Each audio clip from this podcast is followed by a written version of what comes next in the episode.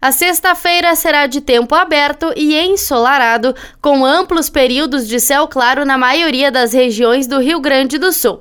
Algumas nuvens esparsas até aparecem, especialmente no Nordeste, mas logo se dissipam. Essa escassa nebulosidade, aliada ao ar seco, favorece a queda de temperatura durante a noite. Ao longo do dia, no entanto, as temperaturas sobem rapidamente. Em Porto Alegre, o sol predomina, a mínima na capital será de 12 e a máxima chega aos 26.